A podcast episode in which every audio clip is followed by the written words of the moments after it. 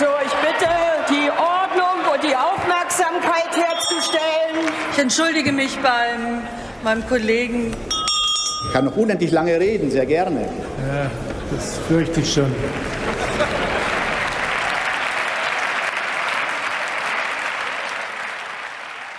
Hallo und schönen guten Tag. Hier ist der Bundestalk, der Podcast aus dem Taz Parlamentsbüro. Heute ist Donnerstag, der 3. März, und es ist jetzt eine Woche her, seit Wladimir Putin und die russische Armee begonnen haben, die Ukraine mit einem schrecklichen Angriffskrieg zu überziehen, der jeden Tag schlimmer wird. Wir wollen heute über die politischen Reaktionen, besonders der deutschen Politik, sprechen. Und deshalb sind heute hier mit mir in diesem Studio Tobias Schulze aus dem Taz Parlamentsbüro. Ich kümmere mich da um die Grünen und die deutsche Außenpolitik. Stefan Reinecke, auch Parlamentsbüro und dort zuständig für die SPD. Ulrike Winkelmann, eine von zwei Chefredakteurinnen der Taz. Und ich bin Sabine am Orde und ich bin im Parlamentsbüro schwerpunktmäßig für die Union zuständig. Am Anfang müssen wir über Olaf Scholz sprechen und die Rede, die bemerkenswerte Rede, die äh, der Bundeskanzler am Sonntag im Bundestag gehalten hat. Scholz hat darin mehrfach von einer Zeitenwende gesprochen und ähm, ich habe dann gedacht, okay, bisher habe ich wahrscheinlich zwei Zeitenwenden erlebt. Die Wende und 9-11. Ist das, was wir jetzt haben, ein vergleichbares Ereignis? Was meint ihr? Ja, so richtig kann man es immer erst hinterher sagen. Mal schauen, wie es in zehn Jahren aussieht, aber ich, ich denke doch, ja. Ähm, also die Vorstellung davon, wie Sicherheit in Europa aussieht, wie Sicherheit organisiert wird, das wird jetzt im Grunde umgekrempelt. Ähm, und das geht viel stärker jetzt in Richtung Militär, in Richtung Abschreckung. Und das ist neu.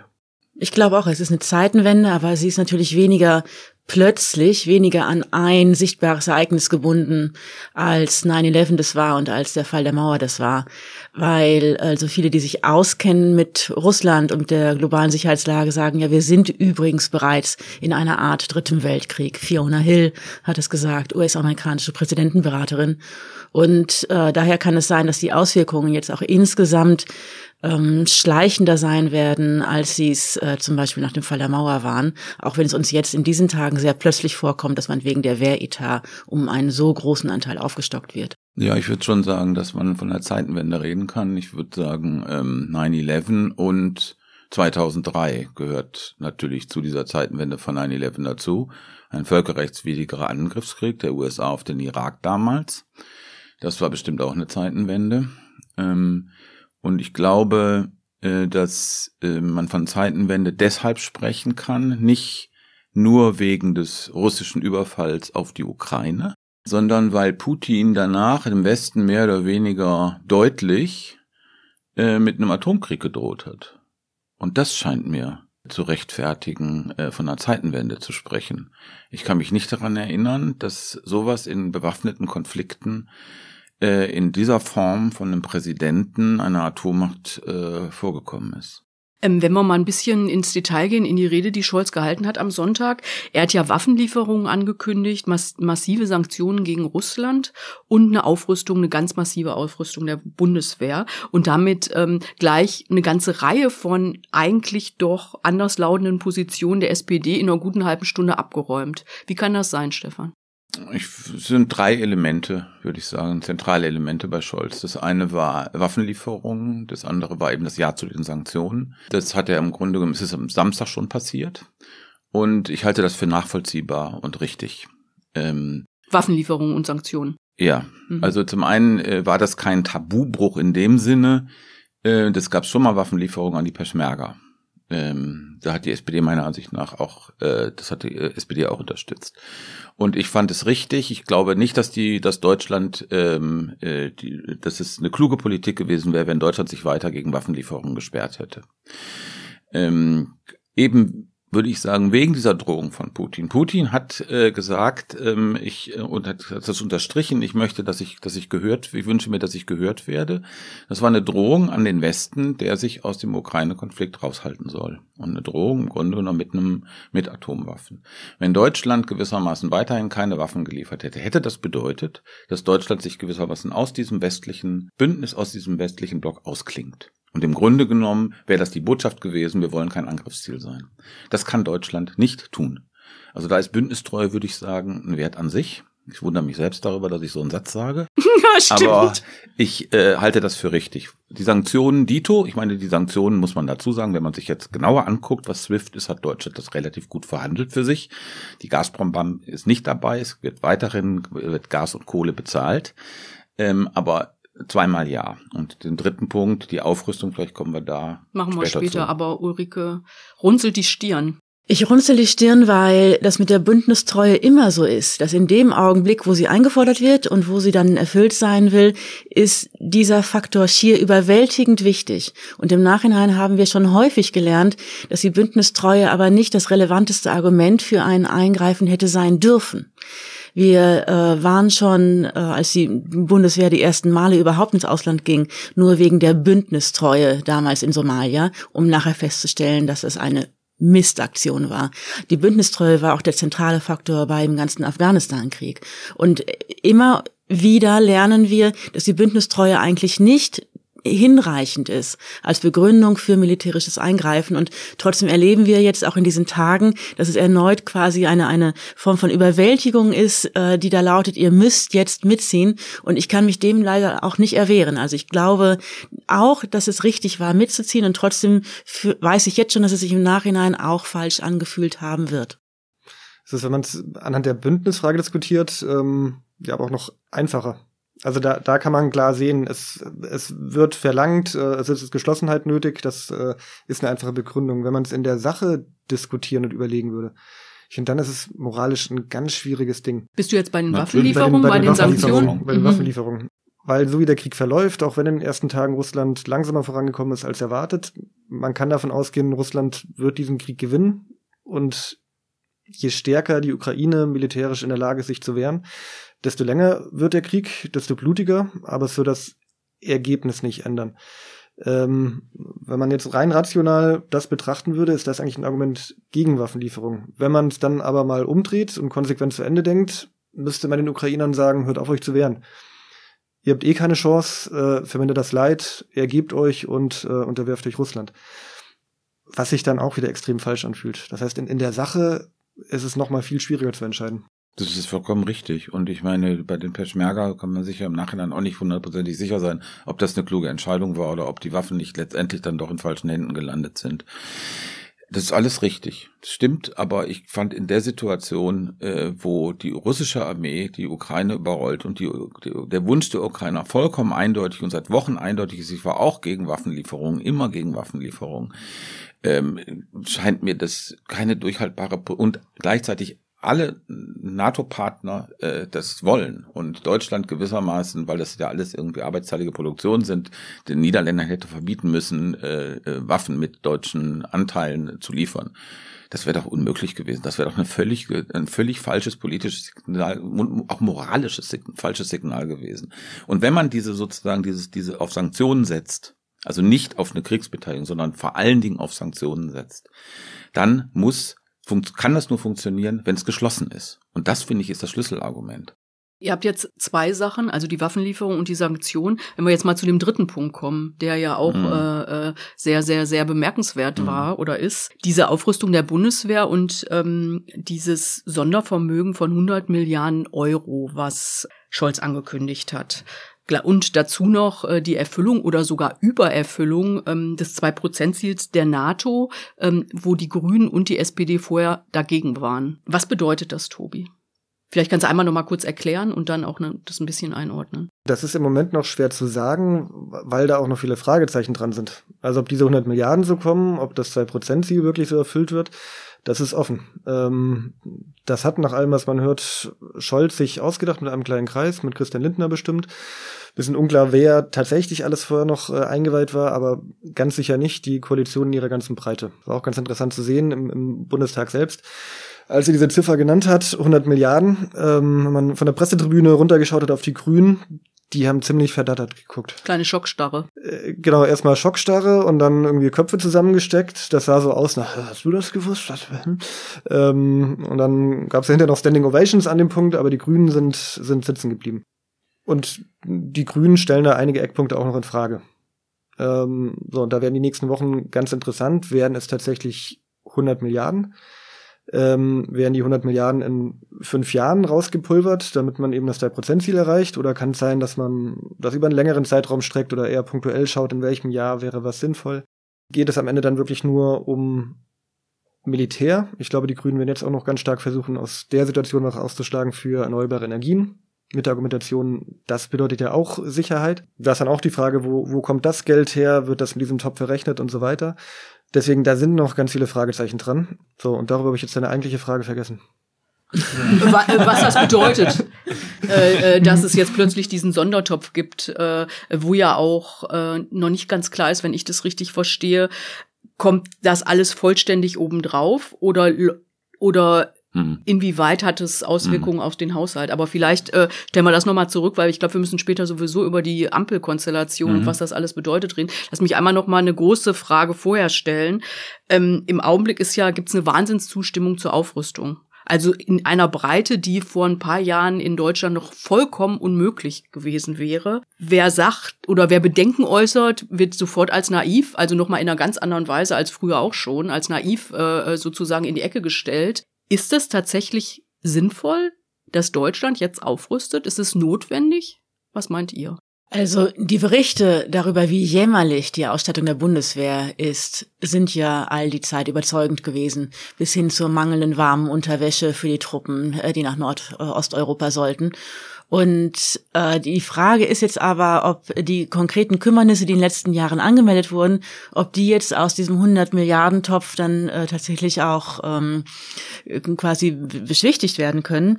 Und die Frage ist, ob mit diesen 100 Milliarden tatsächlich das Ziel erreicht wird, die Abschreckung gegen Putin aufzubauen, um äh, die es ja jedenfalls vorgeblich geht. Weil die Erfahrung zeigt, dass Rüstungsprojekte immer viel zu lange brauchen und dann noch ein paar Jahre und dann noch ein paar Jahre mehr. Das bedeutet, dass die Waffen, die von den 100 Milliarden gekauft werden, die werden vermutlich gekauft, um Herrscher abzuschrecken, den wir noch gar nicht kennen und der derzeit noch irgendwo in irgendeinem mittleren Management sitzt, jedenfalls noch nicht als Herrscher im Job ist. Putin wird mutmaßlich entweder tot, abgesetzt oder in Verbannung sein, bevor wir zum Beispiel die Euro-Drohne sehen, die von den 100 Milliarden gekauft werden. Soll. Beantwortet aber die Frage nicht. Ist es grundsätzlich, also mit Blick auf so eine atomare Drohung aus, äh, aus Russland und einer Unsicherheit in den USA, wo ja es durchaus möglich sein kann, dass Trump nochmal zum Präsidenten gewählt wird und damit für Europa eine total unsichere Situation entsteht, ist da Aufrüstung notwendig gerade in Deutschland? Also mal eine sehr grundsätzliche Frage, sehr schwierige Frage, aber was meint Nein, ihr denn? Ich bin vollkommen hin und her gerissen, muss ich sagen. Also auch von Scholz Auftritt. Ich war am Anfang, äh, habe ich, ich habe mir das angeguckt und habe mir gedacht, genau, richtig, endlich.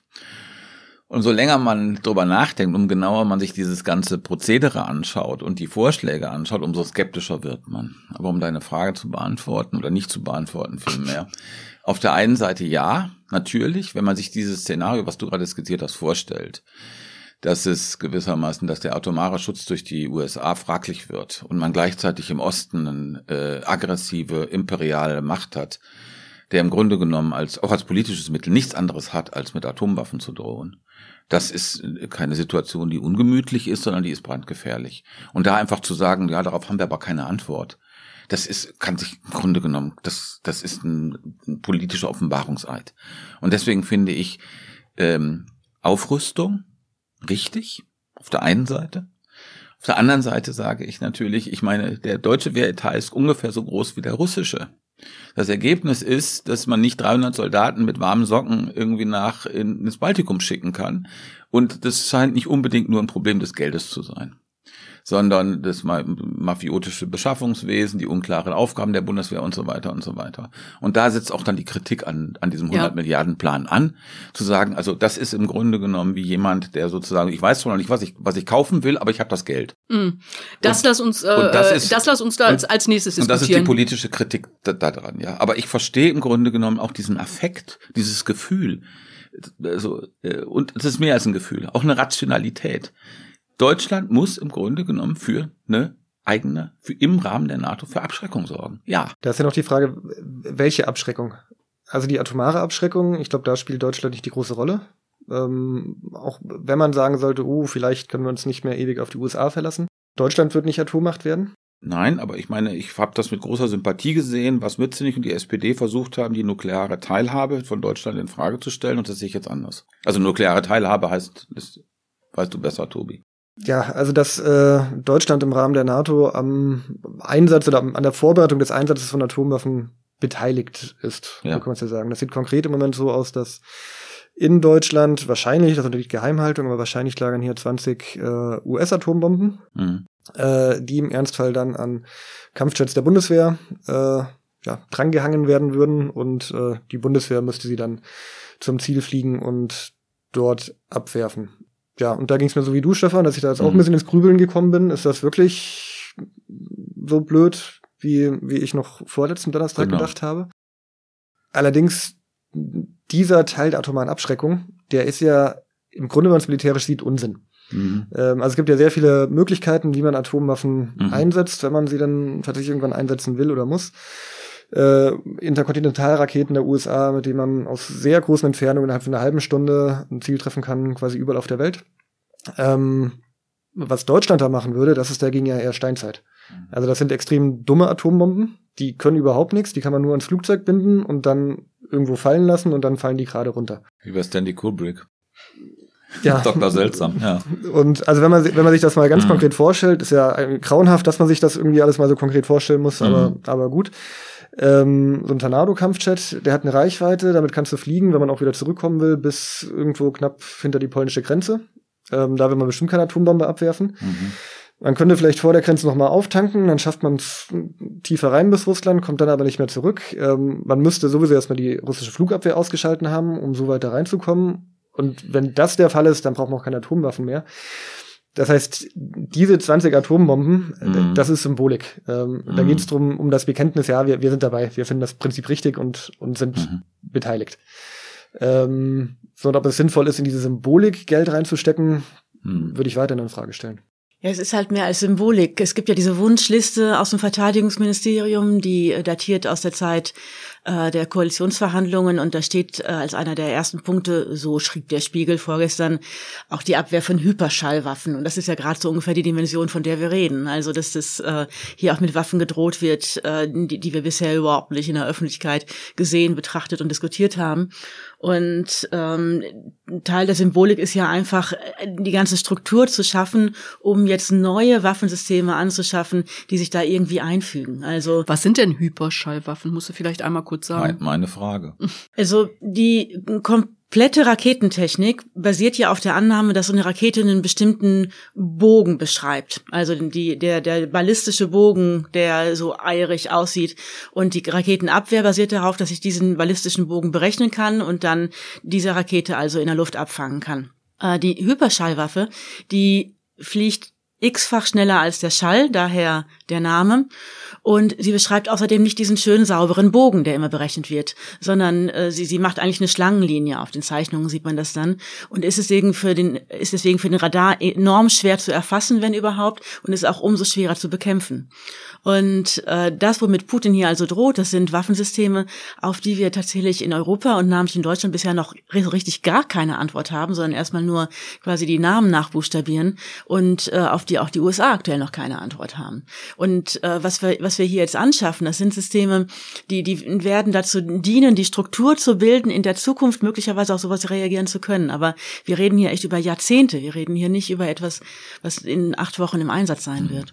Dann lass uns doch noch mal konkret auf diese 100 Milliarden kommen und äh, auf den Zustand der Bundeswehr, zumindest kurz. Ihr habt das ja alles schon kurz gesagt. Äh, diese Klagen über den schlechten Zustand der Bundeswehr, über die fehlende warme Unterwäsche, Schutzwesten, whatever, ist alt. Also hören wir schon seit, also zumindest seit von der Leyen, ähm, vielleicht auch schon vorher, das weiß ich ehrlich gesagt nicht so genau. Warum ändert sich das nicht? Also ich meine, es wurde immer wieder angekündigt, dass sich da was ändern muss. Es ändert sich nicht. Gleichzeitig ist, ähm, das habe ich, das weiß ich zumindest seit von der Leyen, ähm, äh, der Etat des Verteidigungsministeriums oder des der Wehretat ähm, deutlich, deutlich gestiegen von 32 mhm. ähm, äh, auf 50 Milliarden. Und ähm, andere Länder, hat glaube ich auch jetzt schon jemand von euch gesagt, mit einem ähnlich großen Etat haben durchaus funktionierende Armeen. Wo ist hier das Problem, Tobi? Ja, es, es ist ja eine extrem komplexe Materie und ähm, ich nehme jetzt mal nicht in Anspruch, dass ich, dass ich es perfekt in allen Details ähm, erläutern kann. Detail, das sind auch zu viele Details für so einen Podcast. Stimmt, das bräuchten wir noch drei Stunden. Aber ich glaube, ein, ein Hauptproblem ist im Grunde eine immer sehr kurzfristige Planung, viele Strategiewechsel innerhalb kurzer Zeit, innerhalb von, von wenig mehr als zehn Jahren und ähm, immer wechselnde personelle Verantwortung, Verteidigungsministerium mit dann auch wieder anderen Ansätzen.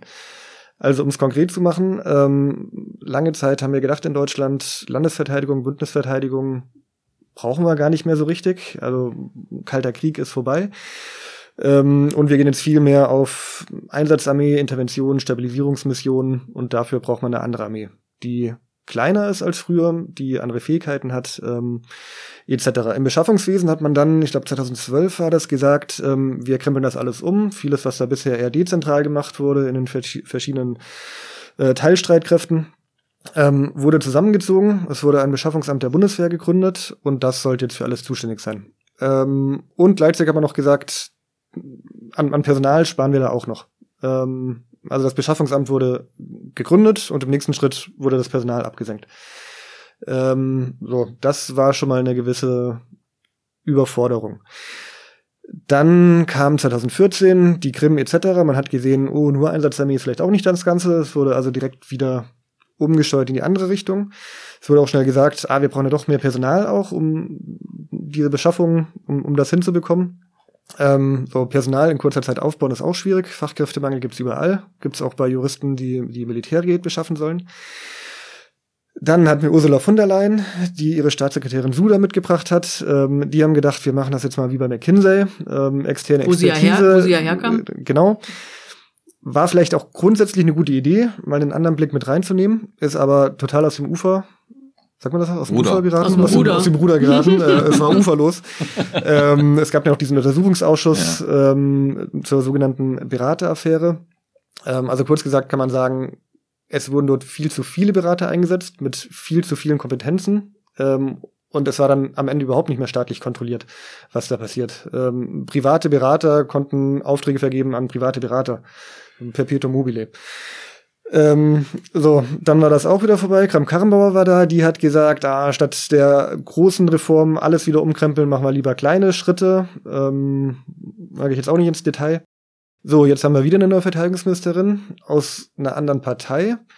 Wir haben eine Koalition, die sagt, wir wollen enorm viel Geld reinschmeißen, die aber auch sagt, ah, wenn wir viel Geld reinschmeißen, dann müssen wir es aber wirklich es schaffen, das Beschaffungswesen erfolgreich zu reformieren.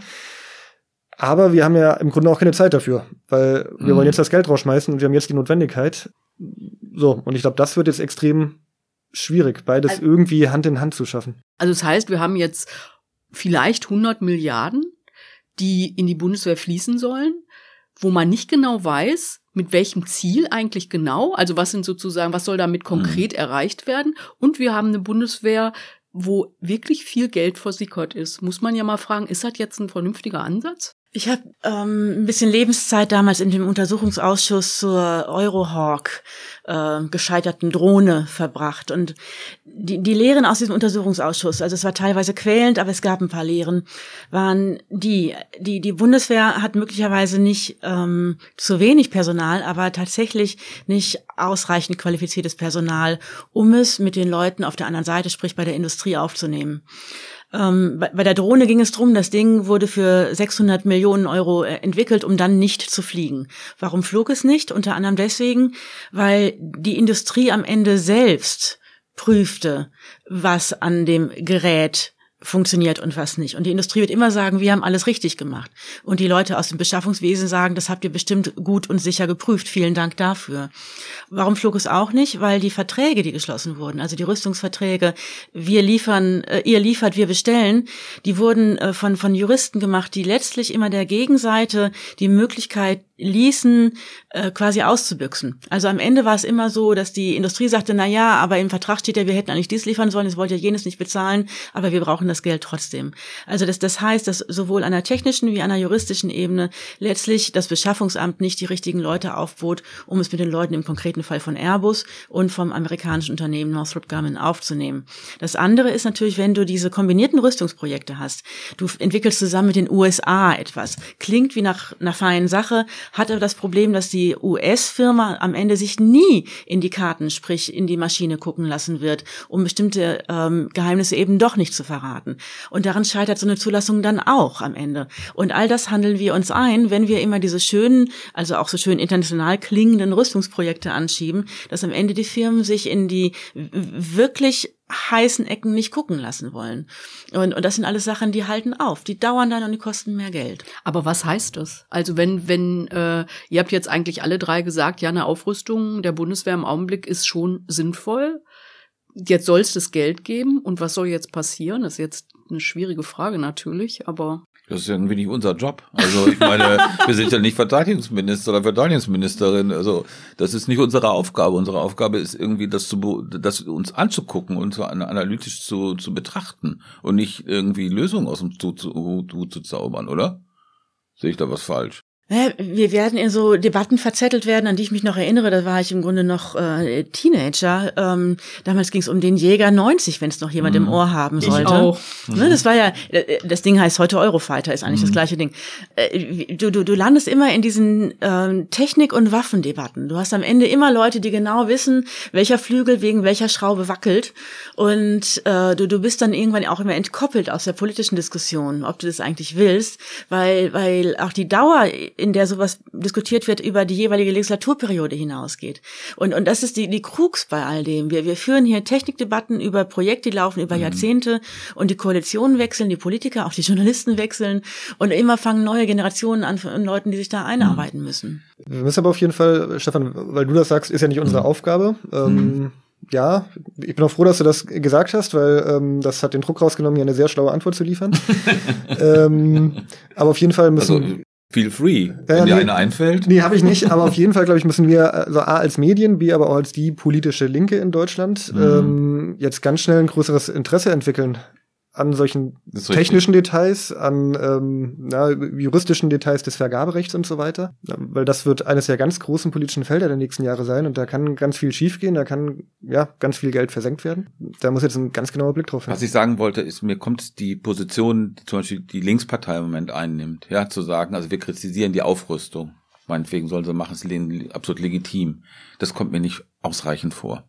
Also weiterhin sozusagen, das ist Zeitenwende. Mhm. Also was ich Mittwoch für richtig gehalten habe, halte ich heute nicht mehr in, in gleichem Maße für richtig. Und so wie Tobi sagt, damit müssen wir uns beschäftigen. Wir müssen uns beschäftigen, was ist die politische oder auch militärische Antwort auf diese Situation. Und die ist eine andere als Mittwoch, als letzten Mittwoch. Hm. Okay, dann machen wir jetzt hier mal einen Cut oder besser gesagt, biegen ab in eine andere Richtung und reden über die Koalitions- äh, und Konstruktionsprobleme, Fragen, die sich daraus ergeben. Du, äh, Tobi, du hast es ja vorhin schon gesagt, es sieht so aus, als hätte Scholz diese ganz, also diese 100 äh, Milliarden Euro Frage mit Lindner abgekaspert und man weiß nicht so richtig, mit wem eigentlich sonst noch. Da, da schließen sich ja relativ viele Fragen an. Waren die Grünen nicht informiert? Habeck ist immerhin Vize Vizekanzler. Was ist eigentlich mit der SPD, für die es ja auch eine äh, brutale Wende ist, was da passiert? Wie schätzt ihr die Lage ein da? Jetzt erstmal auf der, wer weil, wusste wann, was, wie, warum, warum nicht, whatever. Ähm, einsame Männer treffen einsame Entscheidungen, war, glaube ich, die Ansage, die zweisame, Scholz da gemacht zweisame hat. Männer, oder? Zweisam, ja. Lindner wusste offenbar und ähm, wenn ich das richtig sehe, wusste die SPD-Fraktion, obwohl es ja eine Fraktionssitzung gab am Sonntag vorher, hat Scholz das äh, nicht kommuniziert, seinen ganzen Plan. Und auch die Fraktionsspitze, also Mützenich, war äh, nur kurz vorher, also hat er wohl offenbar die Rede bekommen und war also nicht eingeweiht. Und ähm, das ist vom Stil her äh, bemerkenswert. Ja, also sowohl was die SPD angeht, ich meine sozusagen ein, eine Voraussetzung für den SPD-Wahlsieg war, das gewissermaßen flügelübergreifend, ne, die Parteispitze Scholz, Mützenich, alle halten sozusagen ne, Vertrauen einander, äh, es wird nicht, Geheimnisse bleiben Geheimnisse und so weiter, ja, und man arbeitet zusammen, man stimmt sich jeden Tag ab und so weiter. Das ist 90 Tage, nach 90 Tagen Ampel vorbei weil der Fraktionsvorsitzende wird in eine derartig fundamentale Geschichte, Grundgesetzänderung inklusive, ja, eine völlig neue politische Konstellation. Man regiert quasi mit der Union zusammen, also wirklich eine tektonische Verschiebung der Ampelregierung. Das, wird der Fraktionsvorsitzende nicht eingeweiht. Dessen Kernthema das auch Dessen noch ist. Kernthema Außen- und Verteidigungspolitik ist. Also ich meine, also das ist eine symbolische Entmachtung, nichts anderes, ja. Und ich würde mal sagen, in der Logik der Situation ist es so, wer das einmal macht, kann das auch zweimal machen. Also das war eine Machtdemonstration. Und den entscheidenden Punkt finde ich, sowohl was Waffenlieferungen angeht, als auch was Sanktionen angeht, gab es Zeitdruck. Da kann man mit Zeitdruck argumentieren. Da kann man nicht sozusagen erstmal den außenpolitischen Sprecher der Fraktion fragen, was der denn so irgendwie sich so denkt. Da muss man reagieren. Das hat die Regi Bundesregierung und Scholz richtigerweise am Samstag getan. Aber bei so einer Entscheidung mit Grundgesetzänderung, eine politisch-strategische Neuausrichtung, das gewissermaßen als Solo-Player zu machen, das finde ich äh, fatal eigentlich. Ne, das war, also auf mich hat das ja so ein bisschen gewirkt, wie der brauchte irgendwie so, ein, der stand so unter Druck und brauchte einen Befreiungsschlag und hat dann mal so richtig äh, äh was rausgeholt. Aber ist es denn klug, so auf so mit ja, das ist noch mal eine andere Frage. in so einer ja, Situation mit Befreiungsschlägen? Das wollte also, ich damit nicht sagen, also aber ich, das war, das war sozusagen mein Eindruck. Mir kommt es wie so eine große Geste vor, die, wo man, aber umso näher man hinguckt, umso mehr Fragezeichen sind da. Mm, aber jetzt noch mal, äh, vielleicht noch mal auch noch mal zu den Grünen, Tobi. Du bist ja für die Grünen zuständig. Wie wird es da gesehen und haben wir jetzt hier ganz klar, was es ja nicht geben sollte, die Koch- und Kellnerfrage. Die Frage gibt es eigentlich. Ich finde aber interessant, dass die Grünen das gar nicht so sehr kümmert. Ähm, hm. Also im Dezember noch beim Regierungsantritt, am, am Tag des Regierungsantritts, da hat er auch mit Nuripur, weil irgendwie Münze nicht was Blödes gesagt hat, da hat er genau das äh, mit, mit Koch und Kellner gebracht. Ne? So geht's nicht, wir, wir sind ja auf Augenhöhe. Ja, jetzt wurde eben nicht auf Augenhöhe entschieden und also nicht Koch und Kellner, sondern Koch und allerhöchstens Tellerwäscher wenn du dem eigenen Koalitionspartner nicht sagst, was du davor hast. Und trotzdem, finde ich, reagieren die Grünen relativ entspannt. Also man könnte jetzt ja auch auf die Pauke hauen und sagen, nee, so geht's nicht, auch um für die Zukunft da vorzubeugen. Stefan, du hast es gesagt, wer sowas einmal macht, vielleicht auch zweimal. Das machen sie nicht, wenn man äh, öffentlich fragt, vor laufenden Kameras, haben sie es denn gewusst und wie finden sie das? Dann hört man nur, ja, die das ist jetzt ja nicht die entscheidende Frage. Sogar Omid Nuripur, der mit dem Koch und Kellner kam, meint jetzt, ja, das äh, ist doch egal.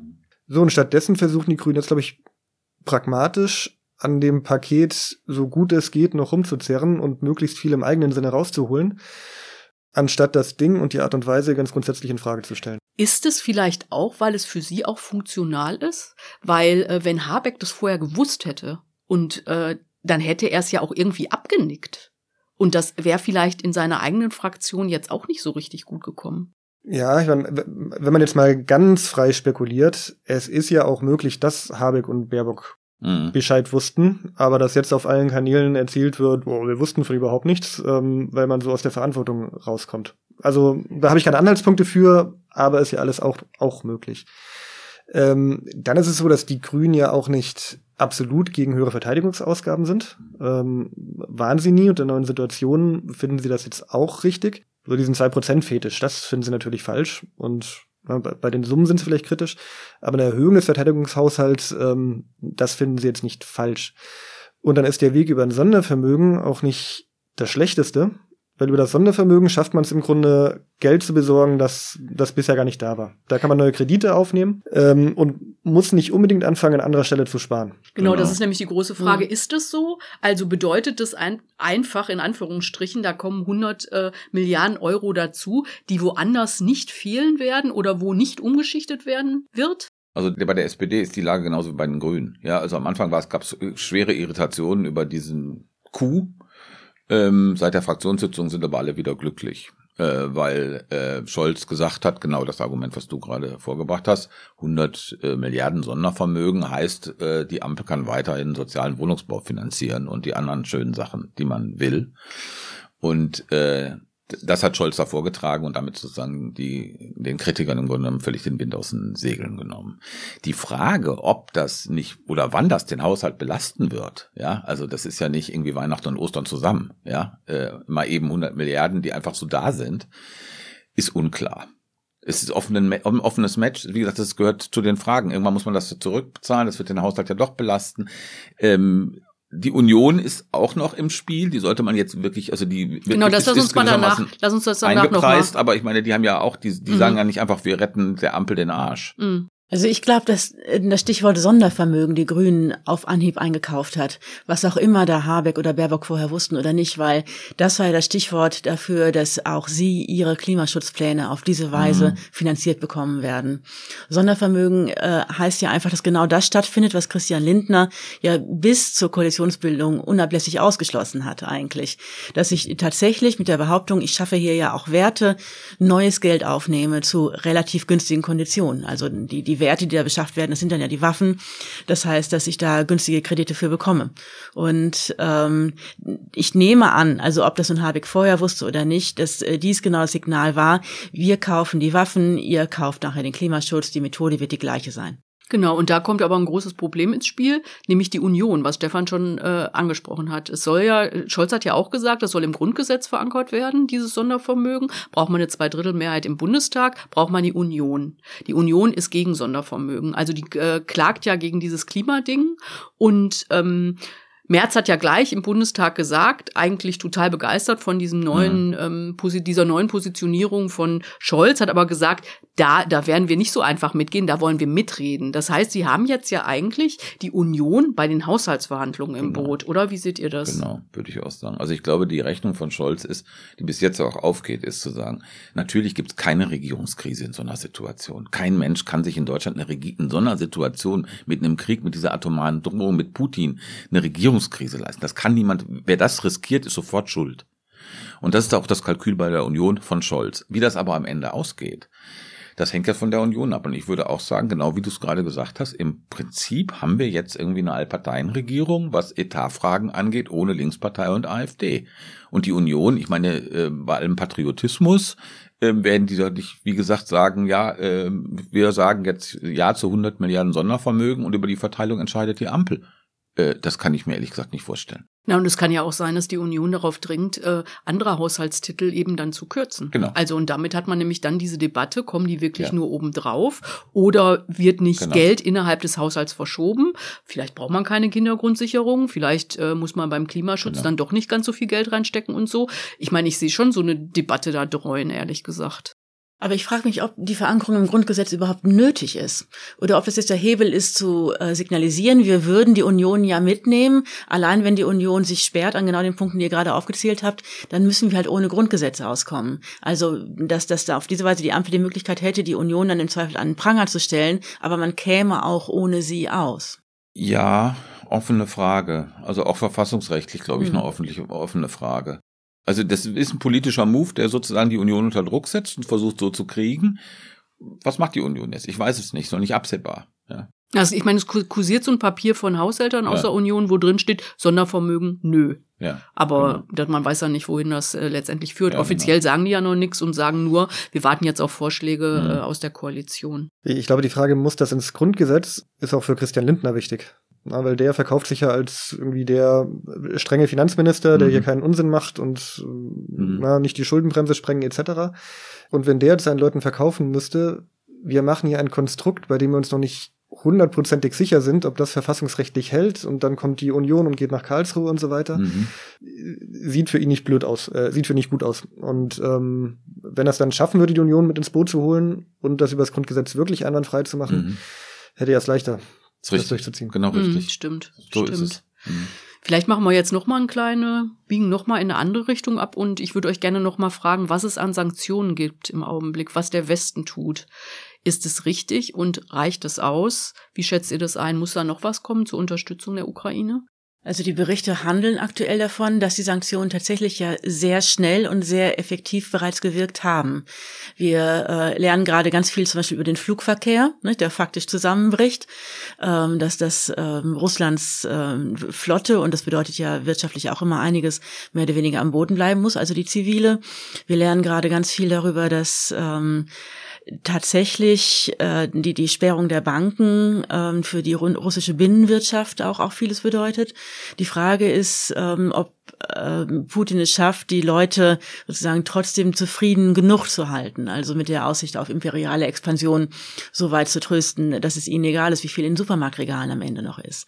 Aber es, es wirkt so, als wäre die ja dann auch nicht ganz so leicht hergestellte Entschlossenheit, gemeinsam Russland von dem SWIFT-Abkommen etc. auszuschließen, als wäre das äh, recht wirksam.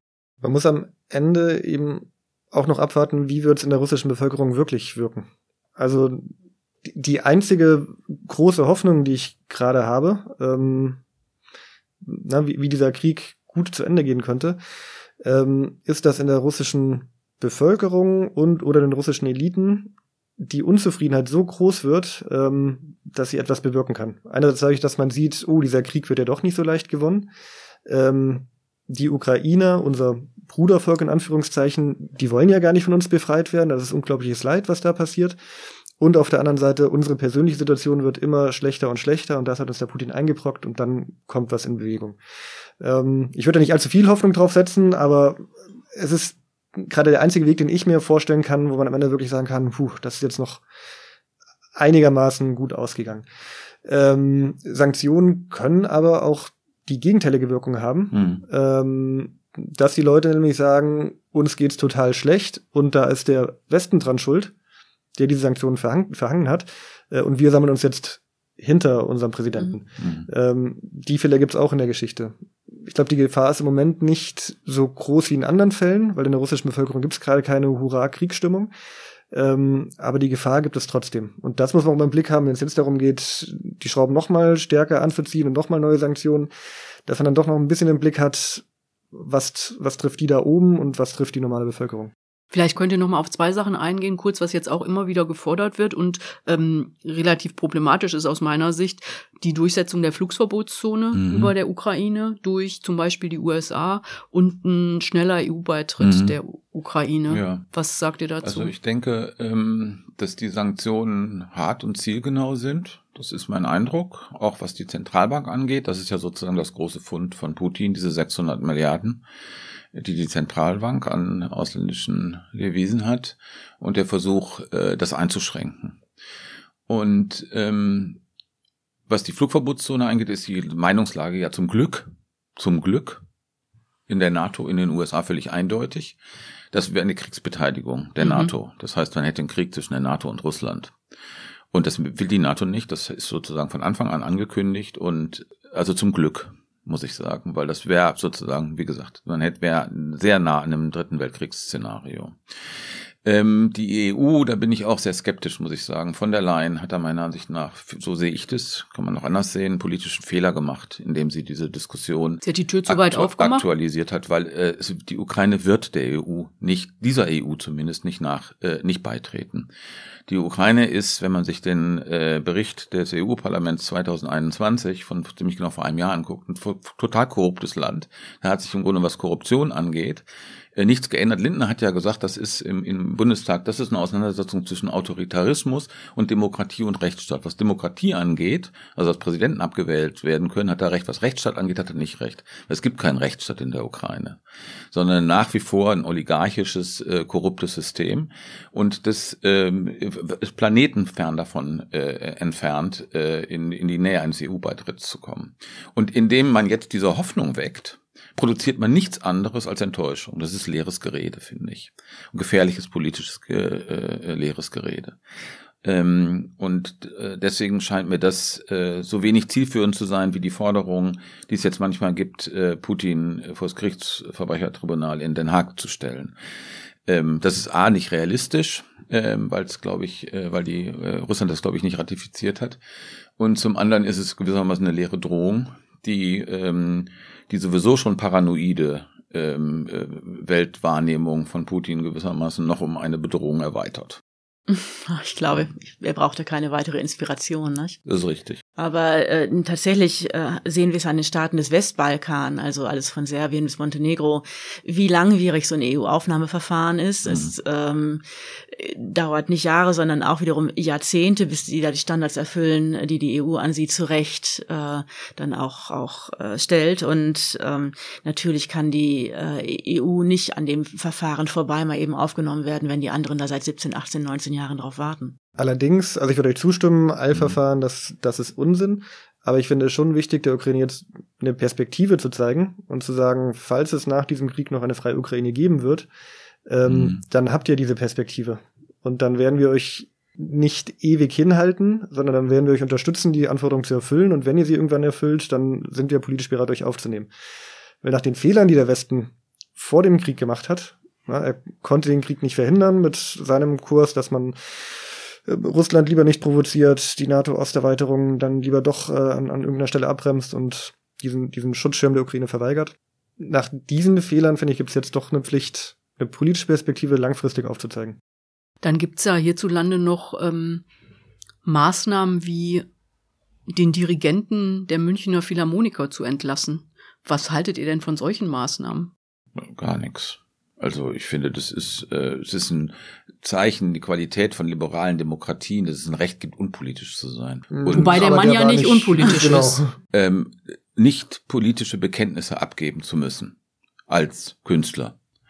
Ähm, das ist meiner Ansicht nach stärker von liberalen Demokratien. Wir hatten so eine ähnliche Diskussion nach 9-11 mit äh, islamischen äh, Gemeinden ähm, die auch gewissermaßen sich bekennen sollten. Da gab es einen produktiven Dialog sozusagen, was so Prävention von Gewalt angeht, aber sozusagen dieses Bekenntnishafte, ihr bekenne dich für dieses oder jenes, das passt eigentlich nicht zu einer liberalen Demokratie. Ich finde es unsouverän, auch bei der, bei der russischen. Also ich weiß nicht, ob es dem Weltfrieden dient, wenn diese russische Opernsängerin nicht mehr Tosca singt. Also ich finde grundsätzlich hast du ja recht. Und auch es gibt jetzt ja so Sachen schon, dass der russische Zupfkuchen äh, mancherorts in Zupfkuchen umbenannt wird. Ich habe übrigens gelesen kürzlich, dass in Russland der russische Zupfkuchen deutscher Quarkkuchen heißt. so, und nee, also da, da gibt es dann schon auch Unsinn, aber was diesen Dirigenten angeht, der ist eben nicht unpolitisch und der hat mhm. Bekenntnisse abgegeben abgegebene Vergangenheit, Bekenntnisse mhm. zu Putin. So, und da kann man ihn jetzt schon auch für verantwortlich machen. Aber ähm, ja, auch das wird den Krieg am Ende nicht beenden, dass dieser Mann dieses Orchester nicht mehr dirigiert. Ich finde, das ist eine klassische Ersatzhandlung. Es wäre andererseits wahrscheinlich schwer zu ertragen gewesen, wenn der Mann, der sich ja auch schon anderweitig politisch eingelassen hatte, also mhm. unter anderem auch homophob, wenn der jetzt ganz normal durchdirigiert dort. Also ein Orchester ähm, hat ja auch einen Stolz und und mhm. äh, wahrscheinlich wollen die zurzeit auch nicht dirigiert werden von ihm, wenn man da genau hinguckt. Mhm. Ja, und der hat auch äh, sich zum Syrien, also zum Syrien-Einsatz äh, der der Russen, also Russen auch bekannt und so. Also das ist schon ähm, äh, ziemlich komplex. Ähm, Vielleicht müssen wir jetzt ganz am Ende doch noch mal zu den Aussichten. Ich meine, Tobi, du hast das vorhin schon gesagt, dass äh, die einzige Hoffnung aus deiner Sicht ist, dass äh, sich in Russland äh, quasi die Mehrheit von Putin abwendet. Was glaubt ihr denn, wie sich der Krieg in der Ukraine weiterentwickeln wird? Und wenn die russische Armee da gewinnt, was ja irgendwie absehbar ist, früher oder später, was das eigentlich bedeutet, wie es in diesem Land weitergehen wird? Gibt dieses äh, McNamara, äh, dieser amerikanische Verteidigungsminister, hat es Fog of War genannt, der Nebel des Krieges. Man weiß es nicht. Also du machst dieses und du weißt aber nicht, du machst A, du weißt nicht, was B sein wird. Also bei aller Militärwissenschaft und strategischen Planung weißt du es nicht. Und das ist bei diesem Krieg natürlich auch so. Und es sieht so aus, als würde, würden die Russen sukzessive langsamer als erwartet dieses äh, Land besetzen. Das ist die Dynamik der Situation. Und zwar unter ähm, wachsenden ähm, Opfern. Und ähm, diese etwas romantisch umflorte ähm, ähm, Begrifflichkeit des Partisanenkrieges, der da beginnen könnte, ist gewissermaßen meiner Ansicht nach vor allen Dingen ein anderer Ausdruck für einen sehr entgrenzten Krieg, bei dem Militär und Zivil verschwimmt. Das ist das schrecklichste Szenario wahrscheinlich, was man sich, wenn man zivile Opfer betrachtet, äh, vorstellen kann. Meine Fantasie endet auch an dem Punkt ungefähr. Ich weiß auch nicht, unter welchen Bedingungen eine Zusammenarbeit mit Putin je wieder möglich sein sollte, um da irgendeine Form von, dann wird es ja auch, wenn nur ein Scheinfrieden sein, äh, herzustellen. Und äh, ich habe dazu auch ehrlich gesagt noch keinen einzigen schlauen Satz gelesen. Mhm. Tja, Sabine schloss mich an. Aber, ähm, War einfach die Frage. Mein Blick fragt, möchtest du noch was sagen, Tobi? Nee, Wenn nicht, machen wir jetzt hier einen Punkt. Als Militärstratege. Nee, also ich, ich will dann auch kein Expertentum vortäuschen, das ich nicht habe, mit äh, welche Brigade jetzt über welchen Weg vielleicht noch. Ähm, so war die Frage auch nicht gemeint. Ja, ja. Nee, ja, also ich finde auch schwierig, wenn man überlegt über eine Verhandlungslösung, wie könnte das noch aussehen? Da ist ja das Problem, selbst wenn die Ukraine dann großen Gebietsverlusten zustimmen würde, sagen wir in der Ostukraine geben wir noch größere mhm. Teile ab, äh, Landbrücke zur, zur Krim und so weiter. Putin wird ja sehr, sehr wahrscheinlich dann trotzdem noch die Forderung stellen, dass die Ukraine entmilitarisiert werden muss, sich also nicht mehr verteidigen kann. Mhm wenn es in Zukunft dann nochmal einen Krieg gibt. Wenn Putin in zwei, drei, vier, fünf Jahren noch den nächsten Schritt macht, sich den Rest dann mhm. doch noch holen will. Das ist für die Ukraine überhaupt nicht annehmbar. Ähm, und deswegen glaube ich, Verhandlungslösung wird es nicht geben. Ähm, ja, Stefan, was also du sagst, eine Besatzung, die aber keine Kontrolle bedeutet ähm, und weiterhin Gewalt. Ich finde, was aber klar ist, es gibt das, was äh, bis Mittwoch galt, also dass man mit Putin verhandelt, dass der Westen damit auf Diplomatie setzt, dahin reist, der hat gelogen und gelogen und gelogen. Ja, und das ist jetzt klar. Und man, es, es gibt auf nichts ist Verlass bei Putin, ja, und er hat ein imperiales Programm. Das heißt, es wird ein Kalte Krieg 2.0 oder wie immer man das nennen wird, es gibt ein völlig anderes Verhältnis und zwar dauerhaft des Westens zu Russland. So, damit machen wir jetzt hier mal Schluss, auch wenn das keine schönen Aussichten sind. Und wir dem werden sicher in Bälde wieder über dieses Thema sprechen müssen hier. Ähm, mir bleibt noch hier einen kleinen Abspann einzusprechen. Ähm, wir freuen uns immer über Rückmeldungen äh, per Mail an bundestalk.taz.de und auch über finanzielle Unterstützung für diesen Podcast. Das funktioniert über Taz zahl ich. Alles dazu findet ihr auf taz.de. Und ein Dank geht noch an Anne Fromm, die diesen Podcast redaktionell begleitet und an Nikolai Kühling, der alles technisch umsetzt. Vielen Dank und danke fürs Zuhören und euch hier und bis zum nächsten Mal. Tschüss. Ja, Ciao. danke dir. Tschüss. So, wir sind damit am Schluss unserer heutigen Tagesordnung. Die Sitzung ist geschlossen.